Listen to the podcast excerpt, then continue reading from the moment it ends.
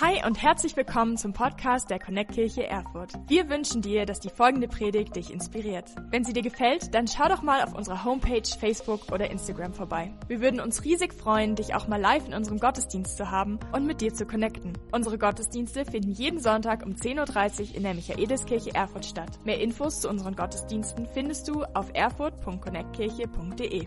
Egal wo du gerade bist, wir hoffen, dass diese Predigt zu dir spricht und dich einen großen Schritt in deinem Leben weiterbringt. Viel Spaß beim Zuhören. Yes, Hammer. Danke, Katha. Danke auch, Josh, dass du mit am Start bist. Wir starten heute in eine neue Predigtserie Master Class of Life. Da fällt mir spontan ein, Hefte raus, Klassenarbeit, Josh. Jetzt geht's los. Nee, Scherz. Hey, wir werden einfach anhand des Korintherbriefes verschiedene Aspekte des Lebens beleuchten und gucken, warum es sich lohnt, als Christ vielleicht nach den Aspekten der Korinther oder dem, was dort geschrieben ist, zu leben. Warum der Korintherbrief? Der Korintherbrief ist geschrieben an die Adressaten in Korinth, eine Kirche, die gegründet wurde von Paulus. Paulus, ein Verfechter des jüdischen Glaubens, lässt Christen verfolgen, einsperren und so weiter, hat auf einmal eine Begegnung mit Jesus und reist durch die halbe Welt und gründet Kirchen und so auch in Korinth. Paulus war ungefähr anderthalb Jahre in Korinth und das ist eine Stadt, die ist echt vergleichbar mit Erfurt. Man sagt, es waren um die 200, 220.000 Einwohner dort. Es war eine Wirtschaftsmetropole, eine Hafenstadt, Gut, Hafen haben wir jetzt nicht unbedingt, aber dort blühte das Leben. Ähm, es gab verschiedene soziale Schichten. Dort war die, waren die römischen Besatzer, die römische Oberschicht. Dort gab es Sklaven, es gab Flüchtlinge, es gab Christen, Juden, Heiden, äh, Griechen. Alles war am Start und das war eine Stadt, die sehr, sehr vielfältig war. Als Paulus dort war und die Kirche gegründet hat, ähm, lief alles soweit seinen Gang. Er ist dann weitergezogen, hat die nächste Kirche gegründet und bekommt dann irgendwann Wind, dass nicht mehr ganz so alles läuft ähm, in dieser Kirche. Und er schreibt einen Brief und das ist dieser Korintherbrief, der im zweiten Teil der Bibel, im Neuen Testament niedergeschrieben ist. Und so schreibt er an diese Leute. Und was ich so spannend finde, ist, die Korinther, das war nicht nur die Stadt in Korinth war so besonders, sondern auch die Kirche selbst. Denn das, was die Stadt ausgemacht hat, hat auch die Kirche selbst ausgemacht. Das heißt, auch in der Kirche selbst gab es Sklaven, es gab die Oberschicht, es gab Leute mit verschiedenstem religiösen Hintergrund, es gab Flüchtlinge, es gab Leute mit reellen und echten Problemen. Und diese spricht Paulus jetzt an. Und natürlich wissen wir, wenn Paulus äh, etwas anspricht, dann ist er total klar und direkt. Und er sagt, er nimmt kein Blatt vor Mund. Er sagt, hey, so wie es bei euch läuft, läuft es vielleicht in der Kultur von Korinth, aber das ist nicht das, was ich für euch vorgesehen habe. Wenn er bekommt mit, dass dort Meinungsverschiedenheiten herrschen, dass dort Rechtsstreit unter den Leuten ist, dass, dass es um Themen wie Sex und Essen geht, um Gottesdienst, um Liebe, Ethik, um Auferstehung und, und Tod, um Geld, um all diese Teile, Sachen. Und das ist auch Teil der Masterclass, mit der wir heute starten. Aber es geht um Streit, Fight, Freiheit, Liebe und Sex. Leute, es wird wild und es ist richtig cool, heute zusammen mit euch zu starten. In der Masterclass of Life Serie einfach zu sehen, anhand der Kirche von Korinth, wie kann die Botschaft von Jesus unsere Realität heute verändern?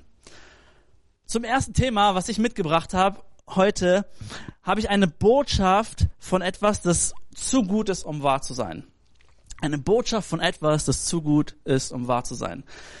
Ich bin vor circa vier Wochen aus dem Ausland wiedergekommen, fünf Wochen mittlerweile schon, und musste von dort an sofort in die Quarantäne. Ähm, das hat für mich bedeutet krasse Einschränkungen. Wir kennen das. Ähm, man ist nicht so besonders gern zu Hause, aber dann kam eine Botschaft, die war einfach überwältigend. Äh, wir haben hier schon weit und breit darüber diskutiert und auch meine Frau kam irgendwann auf mich zu und sagte, Alex, in drei Tagen ist es soweit. Disney Plus wird released und es kostet nur 1,50 Euro, wenn wir das mit all unseren Geschwistern teilen. So, das war die Botschaft, zu gut, um wahr zu sein. Und ich dachte, ja, 1,50 Euro, als ob. So, keine Ahnung, mit wem teilst du? Mit der Freundin. Sehr gut. Es kostet wahrscheinlich dann ein bisschen mehr. Aber Anna war so begeistert, sie hat gesagt, ich will diese ganzen Zeichentrickfilme gucken. Ariel und Schön und das Biest und was auch immer. Ich habe, glaube ich, erst vor zwei Jahren das erste Mal Schön und das Biest geguckt. Interessiert mich nicht groß, aber gefühlt, Anna ist damit aufgewachsen. Statt wie wir vielleicht Muttermilch kriegen, hat Anna ist glaube ich mit Disney-Filmen aufgewachsen. So ist mein Gefühl. Mich interessiert dann auf Disney Plus kommt halt auch National Geographics. Ich habe dann halt schon gesehen, wie Elon Musk Heavy Falcon ins All geschossen hat. Kann man sich auch mal angucken. Ein bisschen Wissen und Weiterbildung und so. So war es Walt Disney, der ein Programm, dem, dem es gut erschien, ein Programm zu benutzen, um alle zu retten, die einfach zu viel zu Hause sein müssen. So forderte meine Frau Zeichen, Trickfilme und ich habe nach Weisheit gesucht. Eine Botschaft, die fast zu gut ist, um wahr zu sein. Und das ist der Punkt für den ersten Teil der Serie Masterclass of Life, nämlich der Skandal des Christentums. Eine Botschaft, die zu gut ist, um wahr zu sein. Der Skandal des Christentums. Und ich möchte einsteigen mit 1. Korinther 1 Abvers 21. Dort heißt es, wenn ihr mitlesen mögt, Gott hat eine Botschaft, die unsinnig erschien, dazu benutzt, alle zu retten, die daran glauben. So fordern die Juden Zeichen und die Griechen suchen nach Weisheit. Bisschen ähnlich wie Walt Disney mit Disney Plus. Also Gott hat eine Botschaft, die unsinnig erscheint, dazu benutzt, alle zu retten, die daran glauben. So fordern die Juden Zeichen und die Griechen suchen nach Weisheit. Allein bei diesen zwei Versen, bei diesen zwei Sätzen drängen sich mir schon fünf Fragen auf. Erstens, was für eine Botschaft? Zweitens, warum ist sie unsinnig? Dann, wer muss denn jetzt hier gerettet werden? Und wa was soll ich denn jetzt an dem Ganzen glauben? Und was um alles in der Welt haben die Juden und die Griechen damit zu tun? Gut ist, wer weiterliest, Vers 23, Paulus erklärt sich selbst und dort sagt er, wenn wir also Christus als den Gekreuzigten verkünden, sind die Juden entrüstet und die Griechen erklären es für Unsinn. Alles klar, Paulus. Okay, diese unsinnige Botschaft meinst du eigentlich. Also, die Botschaft von einem Mann, der behauptet, er sei der Retter der Welt, der Sohn Gottes, gekommen, um unsere Schuld zu nehmen und anstelle von uns, für uns und wegen uns gestorben ist. Ja, diese Botschaft erscheint sehr unsinnig. Frage auch gerettet. Wo, wovon überhaupt? Ich meine, ich bin mir vielleicht gar keiner Schuld bewusst, bin außerdem ein guter Mensch und sicherlich besser als der oder der. Paulus sagt, ich habe hier eine unsinnige Botschaft für euch. Und dann erwähnt er die Juden und die Griechen und äh, ganz ehrlich, ich kenne keinen Juden und Griechen hier haben im Erfurt im Moment auch geschlossen. Ähm, aber vielleicht können wir uns so ein bisschen hineinversetzen. Wenn er sagt, die Juden, die suchen nach Zeichen und die Griechen, die, die, die suchen nach ähm, Weisheit, nach Wissen. Vielleicht können wir uns hineinversetzen, wenn wir sagen, die Juden sind die Suchenden und die Griechen sind die Fragenden. Damit kann ich mich eher identifizieren, weil ich suche ständig irgendwas und habe auch so meine Fragen. Und wer kann es dann den ja verübeln? Wenn sie sagen, ich, ich suche etwas, ich, ich suche nach Zeichen, ich suche nach Weisheit und sie stellen diese Thesen von Paulus in Frage und fragen sich, ja Paulus, wenn du mit dieser unsinnigen Botschaft kommst, dann ist doch okay, wenn ich auch meine Fragen habe. Wer tut das nicht? Ich meine, wenn er schon sagt, wir müssen gerettet werden, dann will ich ja auch wissen, warum. Also ich, ich frage nach. Ich wusste nicht, dass ich verloren bin. So. Wenn ich an eine Botschaft glauben soll, will ich ja auch wissen, ob sie wahr ist oder nicht vor einigen hundert Jahren hat man noch geglaubt, die Erde sei flach. So, man gut, dass Leute gesucht und geforscht haben, ein Hoch auf die Wissenschaft. Und aktuell suchen so viele Wissenschaftler nach einer Heilung, nach einem Heilmittel für eine globale Krankheit. Ich bin froh, dass es Wissenschaftler, dass es Weisheit gibt und andere Leute suchen vielleicht nach Zeichen, nach Wundern, dass sich das alles innerhalb von wenigen Monaten auflöst. Wir suchen nach vielen Dingen. Mitgefühl, Menschlichkeit. Wir fragen nach dem Sinn des Lebens. Wir sind einfach so geprägt. Mein Sohn, Luis, anderthalb Jahre alt, er hat dieses Wort warum noch nicht so ganz rausgefunden. Ich bin froh, dass er ab und zu Papa sagt. Schuh und Buch ist auch sein Favorit. Ähm, ich arbeite noch an dem Satz, ich liebe dich. Wir kommen da noch hin irgendwann. Aber du siehst immer wieder seinen, seinen fragenden Ausdruck in seinem Gesicht. Dieses was passiert hier gerade? Warum? So, eines Tages wird er nur noch den ganzen Tag warum, warum, warum sagen. Aber wir sind so geprägt. Ich meine, weiß nicht, ob du damit aufgewachsen bist. Wer, wie was, der, die das. Wieso, weshalb, warum. Wer nicht fragt, bleibt dumm. Sesamstraße und wer dumm bleibt, kann nicht zu Josh in Unterricht kommen, leider. Wir sind so geprägt und wir, was wir nicht verstehen, das können wir nicht für wahr halten. Was wir nicht sehen, das halten wir einfach nicht für wahr. Wir sind, wir, wir können es einfach manchmal nicht greifen. Und dann heißt es hier, die Suchenden sind entrüstet, sind, ja, sind entrüstet.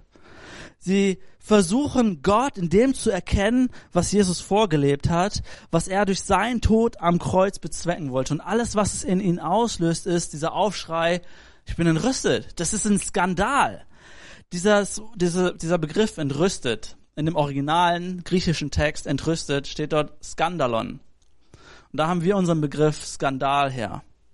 Skandal, etwas, woran Leute Anstoß nehmen, wo sie sagen, das kann nicht sein. Und das Problem, was die Juden hatten, war, wenn sie, wenn sie auf Jesus geschaut haben, wussten sie, Jesus sagt von sich, ja, ich bin Gott, ich bin Retter. Aber die Juden wussten, wenn das unser Gott und Retter sein soll, dann kann es nicht sein, dass er stirbt. Ein Gott stirbt nicht. Das ist ein Skandal, das gibt es nicht. So haben wir uns unseren Retter nicht vorgestellt. Schwach, demütig, am Kreuz endend. Das kann nicht sein. Das war für sie ein Skandal. Das ist der Skandal des Christentums. Und die Fragenden, die erklären es für Unsinn. Die sagen, ja, sie, sie versuchen ebenso in dem, was ja Gott versucht uns zu verstehen zu geben, nämlich das, was Jesus durch seinen Tod bezwecken wollte. Und äh, alles, was, was es in ihnen auslöst, ist ein Kopfschütteln. Zu sagen, Unsinn, Blödsinn. Jeder ist für sich selbst verantwortlich. Wie kann ein Mensch für die Schuld eines anderen sterben? Es macht von vorne bis hinten keinen Sinn. Und dann setzt Paulus einen drauf. Vers 25, der nächste Vers, dort lesen wir, der scheinbar absurde Plan Gottes ist immer noch viel weiser als der weiseste Plan der Menschen. Und du fragst dich, okay, krass. Also, wenn die Menschen schon einen guten Plan haben, was ich durchaus so denke, dass Menschen auch gute Pläne haben, sagt Paulus hier, der scheinbar absurde Plan Gottes ist immer noch viel weiser als das, was die Menschen sich so ausgedacht haben. Gott benutzt Schwachheit. Gott benutzt Niederlage, die Niederlage Jesu Christi am Kreuz, um seine Masterclass of Life auf den, an den Start zu bringen um seinen Triumph aufzufahren. Ich stelle mir das so ein bisschen vor, ich habe nicht so viel Ahnung von äh, Fußball, aber ich stelle mir das so ein bisschen vor, wie wenn so ein Top äh, Top Club aus der ersten Liga gegen so einen Absteigerkandidat aus der dritten Liga antritt. Ich stelle mir das vor, dass der Top-Ligist dann nur noch seine B- oder C-Mannschaft auf den, aufs Spielfeld bringt und der, der Drittligist fährt alles auf, was er kann, aber der Topligist sagt, selbst in meiner Schwachheit, ich mach die platt. So, so stelle ich mir das vor. Gott sagt, hey, selbst wenn ich das Schwächste, das Unsinnigste auf den, auf den Plan bringe, ich werde ich werd mein Ziel erreichen. Vielleicht hilft uns das zu verstehen, dass Gott die Schwachheit benutzt, um seine Größe zu demonstrieren. Das, was für uns vermeintlich schwach aussieht, ist in Gottes Augen Riesenstärke. Und dann setzt Paulus noch einen drauf. Vers 19. Dort heißt es, ich will die Weisen der, ich will die Weisheit der Weisen vernichten und die Klugheit der Klugen verwerfen. Ich will die Weisheit der Weisen vernichten. Okay, also, und die Klugheit verwerfen. Ich meine, ja, okay, die Aufklärung, sie hat uns nicht immer geholfen, Gott näher zu kommen. Aber da steckt auch viel Weisheit, viel Forschen drin, viel sich selbst reflektieren und nachdenken. Und, und Paulus sagt hier, Weisheit und Zeichen werden uns nicht helfen, Gott näher zu kommen. Weisheit und Zeichen bringen uns nicht näher. Wenn es nach Paulus ginge, würde er sagen, es bleibt nur noch das scheinbar Absurde, das Unsinnige, die Botschaft des Kreuzes anzunehmen. Der Skandal des Christentums. Jesus Christus, Sohn Gottes, gestorben und auch verstanden, um meine Schuld zu bezahlen und den Weg zum ewigen Leben frei zu machen und den Sinn des Lebens neu zu definieren. Naja, und da stehe ich nun. Ich, Alex Blum, ein Fragender, ein Suchender, einer, der im christlichen Elternhaus aufgewachsen ist, fromm. Ich kannte die Regeln, ich wusste, wie man sich verhält und wusste oder hatte dieses innere Gespür, ich muss eine Leistung erbringen, um eine Gegenleistung zu bekommen. So bin ich aufgewachsen. In der Schule. Wenn du keine Leistung lieferst, kriegst du keine guten Noten. Wenn du diesem Gott keine Leistung bringst, dann wird er auch keine Gnade mit dir haben.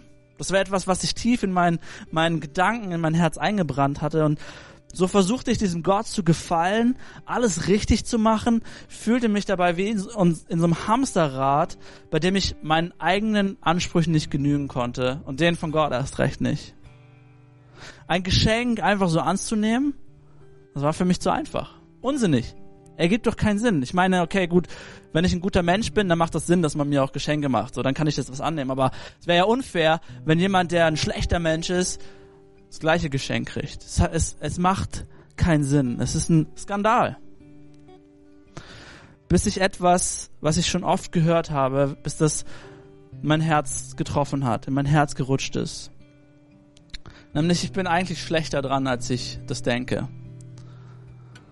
Aber ich bekomme mehr geschenkt, als ich verdiene. Es gab den einen Moment, diesen einen Tag, wo ich verstanden habe, es geht gar nicht darum, was ich für Jesus tue, was ich für Gott tue, sondern es geht darum, was er für mich getan hat. Und in dem Moment ist bei mir ein Schalter umgelegt. In dem Moment war es nicht mehr tun, war es nicht mehr hasseln, war es nicht mehr machen, war es nicht mehr wissen und suchen und fragen, sondern plötzlich tue ich etwas nicht um Liebe zu bekommen, sondern weil ich Liebe bekommen habe. Plötzlich hat sich etwas verändert in mir. Klingt es kitschig? Ja, vielleicht. Klingt es zu einfach? Irgendwie schon. Hab ich ich habe nichts dafür getan. Klingt es zu platt und zu unsinnig für einen Fragenden, für einen Suchen, für einen aufgeklärten Menschen? Wahrscheinlich ja. Ist es trotzdem der Kern der Nachricht, die Paulus hier diesen Korinthern mitgeben möchte? Ja. Und Paulus ich frage, ich frage Paulus, warum ist es für die Christen so wichtig, dass Jesus starb und auferstand? Ich glaube, was Paulus uns hier mitteilen möchte, ist, wenn jemand seinen Tod und seine Auferstehung vorhersagt, das Ganze dann auch noch durchzieht, ich würde ihm alles anvertrauen. Jemand, der das vorhersagt und durchzieht, wo, wo, wo sollen da noch meine Fragen sein? Ich meine, letzte Woche haben wir Ostern gefeiert. Und wenn Jesus im Grab geblieben wäre, ich, ich glaube, manche Leute hätten vielleicht dann so gesagt, hätten applaudiert, hätten gesagt, Jesus, immerhin, er hat's versucht. Ein paar gute Sachen an den Start gebracht, aber es macht ja Sinn, dass er jetzt im Grab geblieben ist, denn er ist tot.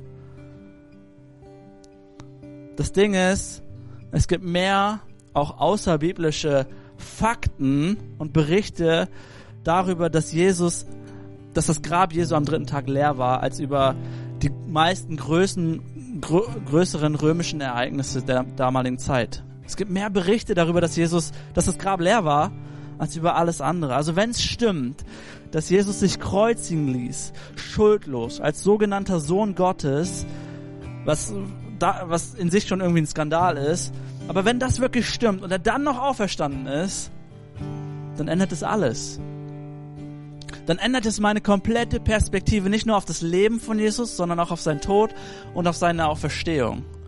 Weil ich dann, angenommen es wäre wahr, dann muss ich fast davon ausgehen, dass alles andere auch stimmt.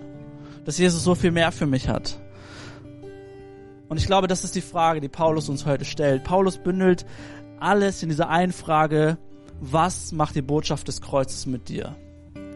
Was löst diese Botschaft vom Kreuz in dir aus? Ist es, dass du sagst, Unsinn, Skandal, es kann nicht sein. So einfach kann das nicht sein. Oder lässt es dich vielleicht völlig kalt und sagst, was interessiert's mich? Ich möchte dich einladen, ich möchte uns heute einladen, Fragen zu stellen. Stell die Fragen, such nach Zeichen, such nach den Wundern, aber wundere dich nicht, wenn das, was du liest und hörst, nicht logisch zu erklären ist am Ende für dich logisch und auf, auf wissenschaftlicher Basis für dich keinen Sinn ergibt. Ich möchte dir heute sagen, der Unsinn, den du vielleicht empfindest, er kann durch eine Sache aufgelöst werden. Nämlich durch diesen einen Satz, Jesus, wenn das alles echt ist, hey, wenn das alles wahr ist und mein, mein Leben komplett verändern kann, dann bitte zeig dich mir. Durch einen Satz zu Jesus bin ich fest von überzeugt, kann sich alles in deinem Leben verändern. Und ich möchte dich heute einladen, vielleicht diese Entscheidung zu treffen, zum allerersten Mal. Paulus sagt an einer anderen Stelle, wenn du mit deinem Mund bekennst, dass Jesus der Herr ist und wenn du in deinem Herzen glaubst, dass Gott ihn von den Toten auferweckt hat, wirst du gerettet werden. Vielleicht ist es dein Tag, dieses Wagnis einzugehen und eine, un, eine, eine anstößige, eine unsinnige Botschaft anzunehmen. Und wenn du das tun möchtest, hey, dann lade ich dich ein, jetzt gerade da, wo du bist, vielleicht deine Augen zu schließen und dieses Gebet mir nachzusprechen. Jesus, ich komme heute vor dich. Ich bitte dich, dass du mir all meine Schuld vergibst. Und ich danke dir, dass du am Kreuz für meine Schuld gestorben bist. Ich danke dir, dass du den Tod überwunden hast. Und so wie du auferstanden bist, unsere Freundschaft aufersteht. Ich nehme dein Geschenk an, die Freundschaft mit dir. Ab heute bist du mein Gott und der Herr in meinem Leben. Leite du mich. Lass mich durch deine Augen sehen. Und ich danke dir, dass ich ab heute ein Kind Gottes bin. In deinem Namen, Jesus, beten wir. Amen. Amen. Hey, wenn du gerade dieses Gebet gebetet hast, dieser Applaus gilt für dich. Ich freue mich mega für dich. Ich glaube, es ist die beste Entscheidung, die du treffen konntest. Und ich möchte dich einladen, gleich nach der Predigt unten in der Beschreibung, in der Infobox, den Link anzuklicken, wo es heißt, eine Entscheidung zu treffen. Wir würden es lieben, mit dir in Kontakt zu kommen, ähm, dich auf den ersten Schritten mit Jesus zu begleiten, dir auch eine Bibel zu schicken.